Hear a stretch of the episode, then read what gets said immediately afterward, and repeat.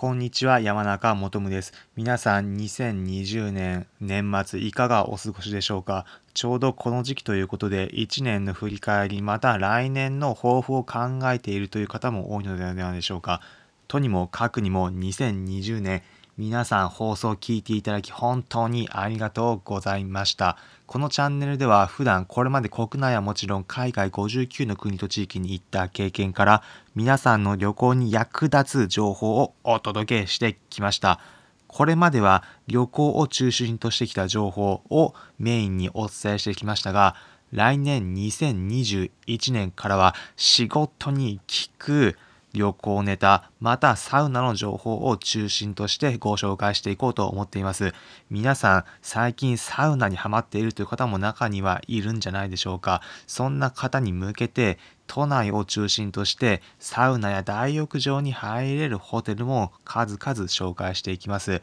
旅行好きという方、サウナ好きという方にとってぜひ参考になれば幸いです。皆さんの仕事、効率的に進められる癒しの空間、リラックスできるところを皆さんにポイントとして紹介していきます。参考になれば幸いです。それでは今回の最後にまとめ、2020年皆さんお聞きいただき本当にありがとうございました。また改めて2021年もよろしくお願いします。それではまた次回お会いしましょう。